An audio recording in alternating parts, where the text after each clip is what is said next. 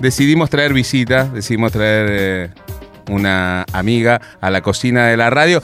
Nosotros habitualmente hacemos que, que los amigos, las amigas, les amigues se vengan a la radio los jueves, que es un día que tenemos destinado, pero bueno, ella por razones laborales no podía los jueves, entonces dijimos, ¿y el feriado podés? Sí, así que se copó. se copó y vino en feriado. Le agradecemos un montón. Estamos hablando de Natalia Bonetti. ¿Cómo estás? Hola, ¿qué tal? Buenas tardes. Gracias Martín, gracias Maitena por esta invitación y, bueno, estoy muy bien. No, bueno, gracias a vos por, por, eh, dedicarnos el feriado, que sabemos que estás con mucha actividad y, y que, bueno, eh, un día de descanso no, no, no viene mal, pero bueno, decidió venir y se lo agradecemos un montón. Natalia Bonetti, entre tantas otras cosas, es la primera funcionaria trans del Departamento Judicial de Morón, que, que bueno, que es una gran noticia. Porque siempre to- todas las noticias que damos sobre el Poder Judicial por lo general no son las más buenas y, tener esta buena noticia me parece que también eh, está bueno difundirla y hablar con vos para, para que nos cuentes un poco cómo estás viviendo esto de ser eh, la primera persona trans que el Poder Judicial, eh, digamos, incorpora acá en, en el partido Morón, bueno, en, en el área de, de judiciales de Morón. ¿Cómo, cómo fue eso? Bueno, eh, este año se abrió lo que es este, se implementó el formulario de inscripción a aspirantes al Poder Judicial bajo la ley 14.183 de cupo laboral. Y así fue como este, pude postularme, si bien yo ya lo venía intentando desde el año 2016, eh, no fue con la sanción finalmente de esta ley y, y la implementación de este formulario en, en la respectiva web de la Suprema Corte que pude, que pude acceder, pude inscribirme. Eh, si bien estoy exenta por tener el título, eh, sí participé y, y bueno, estuve dentro de ese listado postulándome para que me, me incorporaran, ¿no? Y así fue que, que, bueno, finalmente la señora jueza María Florencia Miseli eh, me convoca, tengo una entrevista previa eh, con todo el equipo, funcionarios que, ¿no? de su juzgado. Eh, yo supongo que sería un poco para conocerme, conocernos y, y ver un poco de qué se trataba esto. Y bueno, así fue que, que pude lograr el ingreso. eh, y realmente, bueno, estoy muy entusiasmada, esto es muy nuevo, esto es reciente, es, hará prácticamente eh, un mes y medio que estoy, o dos casi, que ya ingresé al Poder Judicial y, sinceramente estoy, como te, decía antes, estoy, estoy entusiasmada, estoy halagada también, ¿no? Porque el recibimiento fue espectacular. Y, y bueno, muy entusiasmada, muy contenta, feliz, con ganas de visibilizar todo esto. Eh, porque si bien, bueno, por ahí tuve la, la posibilidad de tener un título primero, con el cual tuve ese, ese, esa parte positiva de, bueno, tener que evitarme hacer un examen de ingreso. ¿Hace cuánto que sos Hoy- abogada, Natalia? Yo soy abogada del año 2015. Empecé a estudiar en el 2010, estudié acá en Morón, en la Universidad de Morón, y bueno, me recibí en el 2015, empecé a hacer capacitaciones de todo tipo acá dentro del Departamento Judicial de Morón. Y, y bueno, así fue que con el tiempo empecé a trabajar en la municipalidad de Mm, Morón, eh, con, bajo la gestión del señor Lucas Gui y de la mano de Ivana Gutiérrez, la directora de Políticas para la Diversidad, que fue una de las personas eh, determinante a la hora de lo que fue también este, visibilizar esto de, de- del cupo laboral travesti trans. Una gran luchadora, Ivana Sí. Gutiérrez, por, por todos los Una- derechos de- un- del colectivo, ¿no? Sí, sí, una gran referente, luchadora por los derechos humanos. eh, yo digo, gran referente a nivel zona oeste, ¿no? Porque realmente el trabajo que viene haciendo, de hecho ella me sumergió en este mundo de la militancia, ¿no? Nos conocemos, si bien de, de organizaciones civiles como Conurbanes por la diversidad, o 100% Orgullo y Lucha. Ujú. ¿Cómo Eh, arrancaste tu, tu militancia, Nati? y mira, siempre tengo esto presente. Cuando hablamos de ley de cupo laboral travesti trans, Diana Zacayán, digo, qué avanzadas en el tiempo.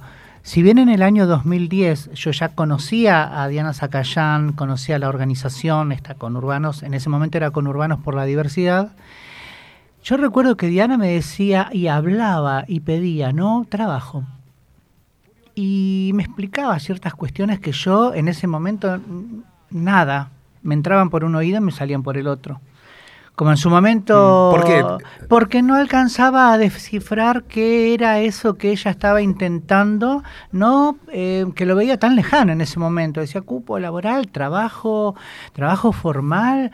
eh, veníamos de otras, de otras. Claro. Era algo impensado de otros- para vos. De otros ámbitos. ¿no? Donde vivíamos. Y en ese vivir era, bueno, que sea lo que tenga que ser en ese momento. Entonces, bueno, cuando pasa todo esto y hoy, al día de hoy, veo para atrás y pienso, digo, estaban adelantadas en el tiempo, así como Luana Berkins con el tema de, la ley de identidad de género, ¿no? Se hablaba de un derecho, de una dignidad, de un derecho personalísimo, ¿no? Que hoy está contemplado en el código. Eh, por eso digo, avanzadas en el tiempo. Empecé mi militancia sin entender mucho, después la vida te lleva, porque es así. Eh, en algún momento decidís, bueno, yo de adolescente terminé el secundario y dije, ¿y ahora qué hacemos? Y me decían, bueno, estudia y después hace lo que quieras. Pero la rebeldía hizo que yo hiciera lo que quisiera y después madurara y dijera, bueno, evidentemente esto no es todo.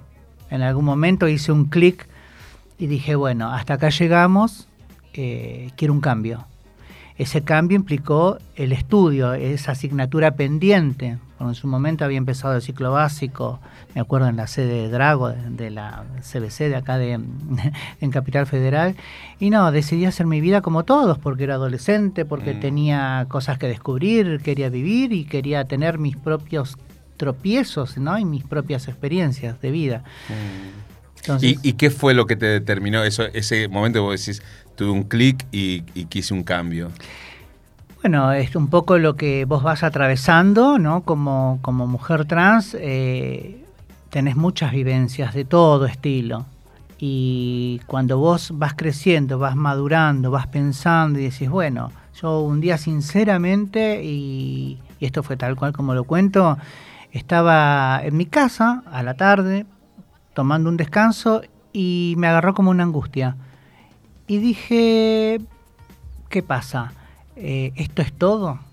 Eh, se supone que, bueno, tenía mi casa, tenía mi pareja, tenía mis perritos, estaba medianamente, no te digo estable económicamente, pero bueno, la luchaba como podía. Mi pareja es este es, un- es panadero y en ese momento entre los dos vivíamos. Eh, pero me faltaba algo, no sé, no sabía, no podía, no, no podía descifrar qué era, no sé. Eh, bueno, ahí tomo uno de esos tantos libros de autoayuda que me habían recomendado un amigo mío que está en España ahora, eh, que era un libro de Luisa Hayes, no sé si le suena, Usted puede sanar su vida, es un libro de autoayuda. No. No, no sé por qué yo tomé nota de ese libro tiempo atrás. Un, día mi amigo me dijo, mira, este, leí este libro, te va a hacer bien. No sé por qué, esas cosas de la vida lo anoté. Y ese día que sentí ese, esa angustia, decidí ir en busca de ese libro. Lo tenía anotado, fui, lo compré, lo traje a mi casa y me lo devoré, porque parecía que mi mente no paraba, no paraba de leer, yo creo que en dos días, máximo tres, lo leí completo. Y ahí fue donde realmente dije, bueno, voy a ver qué es eso de ese algo más que me hace falta. Y así fue que dije, bueno, quiero continuar con lo que dejé en algún momento, me voy a poner a estudiar. ¿Y por qué abogacía? ¿Por qué elegiste abogacía? Eh, bueno, realmente yo soy una persona que me gusta todo.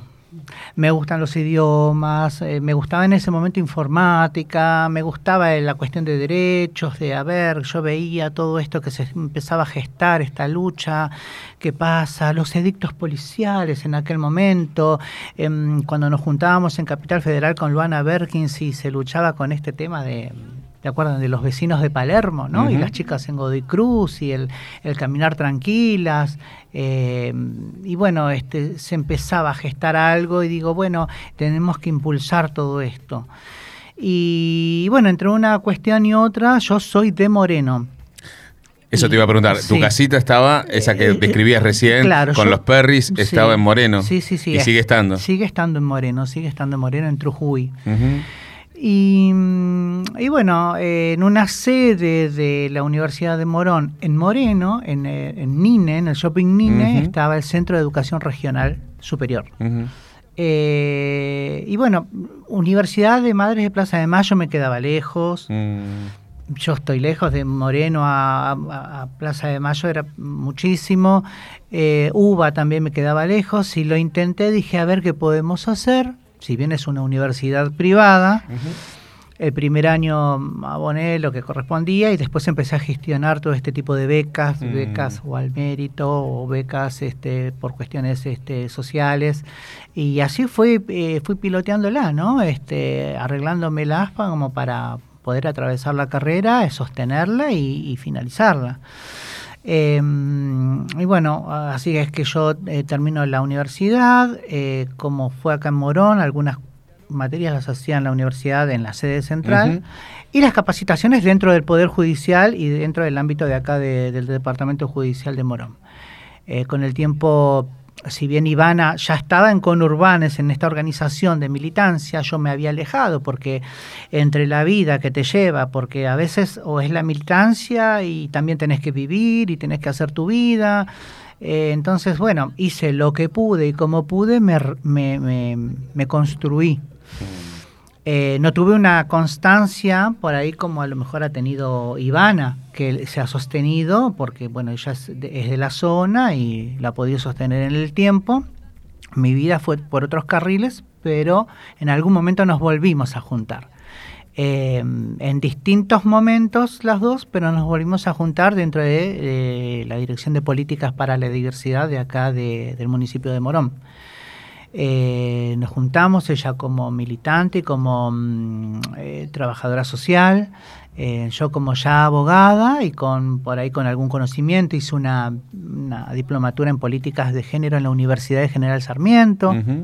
Ahí es donde empiezo a entender toda esta cuestión del feminismo y a ver todo un mundo que yo evidentemente no, no, no, no entendía, me faltaba ese conocimiento y bueno, me nutrí de esa parte. Eh, vengo a Morón y empezamos a abordar toda esta cuestión. Eh, si bien apenas me recibo, ejercí la profesión de manera independiente, eh, haciendo otras otras cuestiones de- a- a otro- a- inherentes a otros fueros.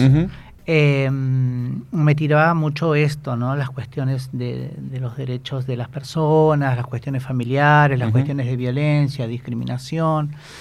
Entonces, eh, sí. Vos trabajaste mucho para el Centro Vivir Sin Violencia. Trabajé un tiempo en el Centro Vivir Sin Violencia y cuando, bueno, eh, Ivana eh, asume la dirección, me convoca y ahí este, me sumo al equipo interdisciplinario. Digo, tanto en el Centro Vivir Sin Violencia Sí. como en los otros espacios de, de la dirección que en los que estuviste desarrollando tu actividad. Estamos hablando con eh, Natalia Bonetti, que nos vino a visitar muy amablemente. Em, el- lo que, con lo que vos te ibas encontrando como problemáticas, porque un poco lo decías fuera del aire, ahora a mí me toca estar de este lado de mostrador, no yendo a eh, o hacer alguna denuncia o a buscar el, el apoyo de las autoridades, sino que estando de ese otro lado de mostrador y encontrándote con, con compañeras que digamos, sufrían violencia por razones de género, violencia familiar y, y dándole respuestas a eso, además de, de brindar contención, también fuiste reflejo para algunas otras que, viendo lo, que vos conseguiste a través de eso que vos decís, que contás recién, que fue una experiencia de vida, un poco de angustia, un poco de tristeza en algún momento, te, te abrieron a, la, posibilidad de conocimiento a, una carrera universitaria. Digo, eh, encontrándote con las otras compañeras en esos espacios, ¿pudiste dar testimonio de eso y ser reflejo y, y contaminar, con- eh, contagiar esa semilla Sí. de, de querer eh, seguir avanzando en, en- en el camino del estudio de- y del profesionalismo y la perfección? Sí, Sí. totalmente. Sí, sí, la idea, la idea como ahora es esa, ¿no? Es la de transmitir un poco experiencia de vida eh, y transmitir conocimientos y, e impulsar. Es lo que hicimos con Ivana Gutiérrez. Este, el municipio de Morón, eh, si bien trabaja lo que es la cuestión de diversidad hace muchos años, incluso antes del, de la sanción de la, mm, de la ley de identidad de género, en el 2003 había un decreto de este, respeto a las identidades en los ámbitos hospitalarios. Eh, había un compromiso, hay un compromiso. Entonces, eh, bueno, rápidamente cuando se sanciona la ley de cupo laboral, luego se reglamenta, y a toma la dirección y rápidamente la implementa. Cuando la implementa, ya se abren las convocatorias, se citan, eh, no solamente gente del distrito, sino que, como siempre dice, dice Morón, corazón del oeste, sinceramente fue así, porque de hecho yo soy de Moreno y ha habido gente de La Matanza y de otros distritos que tuvieron su oportunidad. En el, ingreso al empleo formal, ¿no? Como eje ordenador de la vida de las personas, ¿no? El, trabajo formal, ¿no? Que da calidad de vida. Eh, se incorporan personas, se les da la oportunidad, se va haciendo, encima nos tocó lo que es la pandemia, nos tuvimos que reorganizar, seguir trabajando como podíamos, este, acompañadas también un poco del, municipio, otro poco de las organizaciones sociales, y lo que nosotros hacíamos a nivel este, individual, ¿no? Esto de tomar nuestros teléfonos, tener un grupo de gente eh, que teníamos que asistir, acompañar, proteger, porque era la idea, ¿no? Em, e incorporar gente después en lo que fue el cupo. Se toma gente y a su vez, como lo que indica la ley, no era solamente el ingreso, sino el sostenimiento en el empleo, porque había gente que venía, que nunca en su vida había tenido un empleo formal. Es el ingreso, el sostenimiento y la posterior, este, eh, el posterior impulso de esas personas a, lo que deseen, a lo que soñaran, porque si bien era el primer ingreso, la oportunidad para, para poder tener una calidad de vida, poder pagarse un estudio que estuvieran haciendo, de hecho en algunas eh, situaciones es así, eh, lo que hicimos fue, eh, bueno, incorporar, hubo gente que estuvo un tiempo y se catapultó a ponerle a Nación, como ha habido casos de una... Hemos encontrado muchos profesionales también que han tenido ciertos problemas cuando transicionaron, por ejemplo, teníamos una compañera que era arquitecta y en su vida había podido acceder a un empleo formal por el tema este de la transición. Bueno, eh, ingresó y luego posteriormente fue para, para Capital Federal. Hemos encontrado mm, eh, chicos que están estudiando mm, eh, la carrera de enfermería, em, gente con conocimientos en cuestiones audiovisuales, em, cuestiones de, informática. hemos incorporado al ámbito de la salud a mm, una compañera que es instrumentadora quirúrgica y que fue mucho tiempo discriminada, tanto en su provincia como, bueno, le costaba mucho establecerse, organizarse acá. Y bueno, son todas esas cuestiones que a nosotros nos enorgullecieron porque es lo que hicimos, eh, recibirlas, eh, recibirlas y recibirlos. ¿no? Hablamos de mujeres trans, varones trans, masculinidades y hoy en día personas no binarias. Em, lo que fueron los cambios registrales, eh, las infancias trans, adolescencias, la gente de nuestra, de nuestra franja etaria y la gente de adulta mayor, porque son los que quedan por fuera de todos estos beneficios, si se quiere, ¿no? que se fueron logrando con el correr del tiempo. Eh, entonces, claro, el, trabajo e, es este. Y esto de visibilizar por, de, por, no quiero decir por detrás porque en realidad es a la par mía, em, el Departamento de Judicial de Morón, son varios los juzgados que han recurrido a este formulario y han este, convocado. Afortunadamente, eh, bueno, han participado del examen de idoneidad, lo han este, realizado, han aprobado y bueno, ya tienen su propuesta para ser incorporados en diferentes ámbitos.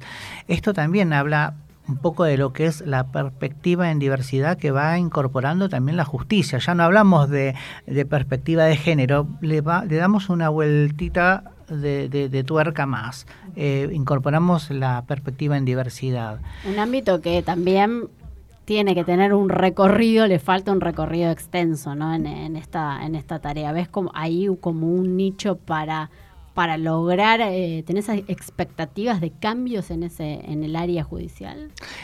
Por el momento tengo entendido que son, en, en este caso, en el Departamento Judicial de Morón, son tres eh, o cuatro. Em, sé que en el Departamento Judicial de San Martín hay un mm, tribunal de trabajo, eh, Christine Hendricks, eh, una excelente profesional, y en Lomas de Zamora. Eh, bueno, esperemos que esto se replique en todo, ¿no? En todos los departamentos judiciales, porque tengo entendido que hay muchos profesionales que están en, cursando la carrera y algunos que ya están final, finalizándola y que bueno, también merecen su oportunidad, ¿no? Ojalá algún día esto de la cuestión de, de, la orientación sexual, de la identidad, sea un dato más y no sea eh, que tengamos que crear un formulario para, ¿no? Eh, como lo fue el tema del cupo laboral trans. Estamos eh, hablando con Natalia Bonetti que nos vino a visitar a la cocina, recorriendo un poco eh, su historia de vida y, contándonos y contándoles esta alegría por integrar el Poder Judicial a través de, del Departamento Judicial de Morón, en donde estás trabajando en el área de familia, en el jugador número 5, ¿no? Sí. Ahí, ahí está ahora incorporada. Nos decía que ahora está eh, tratando de ponerse al día mm, con, todo esto que es nuevo para ella y que la está teniendo muy ocupada, estudiando y, e incorporando conocimiento. Eh, pero hablabas eh, de tu casita, de los perros, de de tu pareja, que, es panadero, ¿sigue siendo la misma constitución familiar? Sí, sí, nosotros estamos casados desde el año 2015, pero estamos en pareja desde el año... Y bueno, ya tenemos casi 25 años de pareja. 25 años de, esa pareja. Eh, ¿Y cómo ha ido viviendo? Eh, tu pareja todo este proceso, porque hace 25 años que te acompaña y supongo que habrá sido muy importante también a la hora de eh, todo esto que fuiste viviendo, que fuiste eh, desarrollando, tu carrera como abogada y ahora los distintos pasos por distintos lugares y ahora llegar al Poder Judicial. Supongo que su compañía habrá sido algo muy importante para vos. Sí, en todos los aspectos de la vida y de toda la vida, ¿no? Nos hicimos juntos prácticamente, porque yo la imagen que tengo es casi, casi diríamos dos adolescentes y que crecieron juntos. De hecho, tengo todas las fotos, ¿no? Desde que nos conocemos, desde que nos conocimos y al día de hoy. Después nos casamos en el 2015, bueno, terminé la universidad, este, eh, me terminé casando con él y, y, bueno, y un dato también importante es... Vos le dijiste, hasta que no me reciba no nos casamos. no, no, te digo, mira, en realidad, ¿sabes mm. qué fue? Mm. Fue el cambio registral. Yo detuve, él me había propuesto que nos mm. casáramos y yo estaba esperando la sanción de la ley de identidad de género. Por eso lo retrasé. De hecho, empecé a cursar la universidad en el 2010 sin haber hecho el cambio registral y la verdad que me atendieron y me trataron muy bien en la universidad, no, no, no sentí nada, ningún, ningún tipo de hostigamiento ni discriminación, me, los profesores fueron muy, eh, muy amorosos conmigo, las autoridades, el señor rector de la universidad, el otro día pasó por el juzgado a saludarme, el señor Facundo Espinosa, Mm, y, bueno, la verdad que tengo un, muy buen recuerdo de ese, mm, de ese paso por esa casa de estudios. Lo hice eh, tranquila, eh, no, no sentí nada, fue, mm, me dignificó. Yo recuerdo los trabajos en equipo, donde realmente juntarse en, grupo era mm, hablar de otros temas y era una más. Entonces eso también me sedujo, ¿no? Digo, bueno, acá estamos hablando de otras cuestiones, estamos todos juntos con una meta en común, en ese caso era por ahí aprobar una materia, ¿no? Promocionarla. Y era muy interesante el ver que, este, que nada, que eras una más del montón. Así que bueno, eh, yo cursé tranquila, después eh, cuando tuve que rectificar toda la documentación no tuve ningún problema. Y bueno, cuando lo rectifiqué me terminé casando, este, así que ya pusimos eh, todo en regla, como quien dice. bueno, ahí está, en pareja, ¿cuántos perros? Ah, dos perritos, Bruno y Luli y tres gatitos, tres gatitas esa es la, familia más chiquita que vive en, Moreno. Después, eh, ¿tu familia cómo se compone por fuera de la pareja? Eh, bueno, eh, toda la familia de él. y bueno, eh, yo tengo una historia, esto quizás algún día, no sé si dará para otro programa, eh, tengo una historia, la verdad, bastante larga, tengo algunas situaciones bastante interesantes. Pero eh, bueno, mi papá, mi mamá y bueno, afortunadamente, bueno, mi papá me, me llevó por este... Mm, por este camino de, querer este, avanzar, de, yo creo que esos son todos ejemplos que me dejó él, ¿no? Yo, mi papá partió este año, pero eh, calculo yo que es algo, la impronta de él que quedó en mí, eh, por el cual yo digo, bueno, mirá dónde estoy, que, lo que estoy haciendo y esto de dónde viene. Porque en realidad yo soy adoptada. Este es mi papá adoptivo que perdí este año. Mis orígenes son otros. Entonces es, a veces yo digo, qué raro, ¿no? Digo, lo que es la educación y lo que él, eh, el sello de él, ¿no? El seguir, avanzar, un hombre divino, mm, muy inteligente, muy despierto, muy ayornado a, la actualidad, a, lo que se vive el día a día. Eh, ¿Vos fuiste adoptada con qué edad? Cinco años. Cinco años. Sí, sí, sí. Eh, y, y ese e, esa familia que te contuvo em, te acompañó, bueno, tu papá hasta este año. Y mi mamá, desgraciadamente, ya hace muchos años atrás, cuando finalizaba el secundario. ¿E intentaste buscar tus orígenes biológicos? Sí. ¿Y con qué resultado? Con el resultado esperado, encontré todo. Ajá. Sí, sí, y ahí tuvo mucho que ver, por eso yo hoy posteaba un poco en las redes eh, lo que fue la partida de, la, de Eve, ¿no? Mm. Bonafini, porque digo, eh, su amor fue mucho más allá. Yo cuando necesité recurrir a un expediente, porque en ese momento yo estaba finalizando la carrera, no, perdón, ya la había finalizado. Toda mi vida intenté si bien sabía que, em, que había un, expediente, que se había, había habido una adopción del tipo plena, em, intenté. Pero todo lo, lo pude solucionar cuando un día me siento y le digo a mi papá, ya recibida, le digo, papi, ¿a vos no te molesta si yo busco mis orígenes o por lo menos quiero saber? Entonces él me dice, no, para nada, al contrario, mientras no te haga mal y en lo que yo pueda te voy a acompañar. Tenía algunos eh, indicios de dónde estaba el expediente, aún así llamó a, eh, como por, la fecha en que yo nací, encajaba casi en los parámetros de la época de la dictadura y entonces uno de los lugares donde fui a llamar fue a las eh, abuelas de Plaza de Mayo para ver si, no sé si ellas amorosamente me dijeron, mira, no, en, por tu fecha de nacimiento, no, me dice. Pero te brindamos eh, la dirección del Servicio de Niñez y Adolescencia de Capital Federal. ¿Es esto o esto? Bueno, entonces recurrí a ese mm, a, Capital Federal, al Servicio de Niñez y Adolescencia, y ahí es donde eh, acerco la documentación que tenía me dan un mes y me dicen si encontramos algo, eh, bueno, evidentemente te vamos a llamar. Y me llamaron. Y cuando me llaman encuentro un hermoso eh, expediente de no sé cuántas hojas con toda una historia y ahí encuentro todos mis orígenes. Ahí es donde yo eh, doy con, ¿no? Es tan importante esto de saber quién sos, ¿no? Por eso la importancia y el valor que yo le doy ¿no? a, estas madres y a estos chicos que buscan y quieren saber. Eh, bueno, fue una adopción del tipo legal, no hubo ningún problema, eh, pero pude encontrar todos mis, mis hermanos de, origen sanguíneo, ¿no?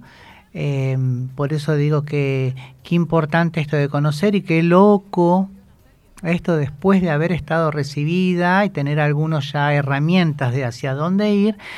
Y qué loco esto de haberle dicho, ¿a vos te molesta? Cuando él me dijo que no y yo supe que no, que no le iba a hacer daño. Ahí recién buscaste. Eh, pero yo en un mes, en un mes, este, descubrí mi vida. 40 mm. años atrás un mes, eh, porque en ese momento yo recurría a donde sabía más o menos que podía estar y en un mes solucioné todo. Así que digo, bueno, eh, Dios dirá, ¿no? ¿Por qué hace las cosas? ¿Por qué pasan? ¿Por qué son así?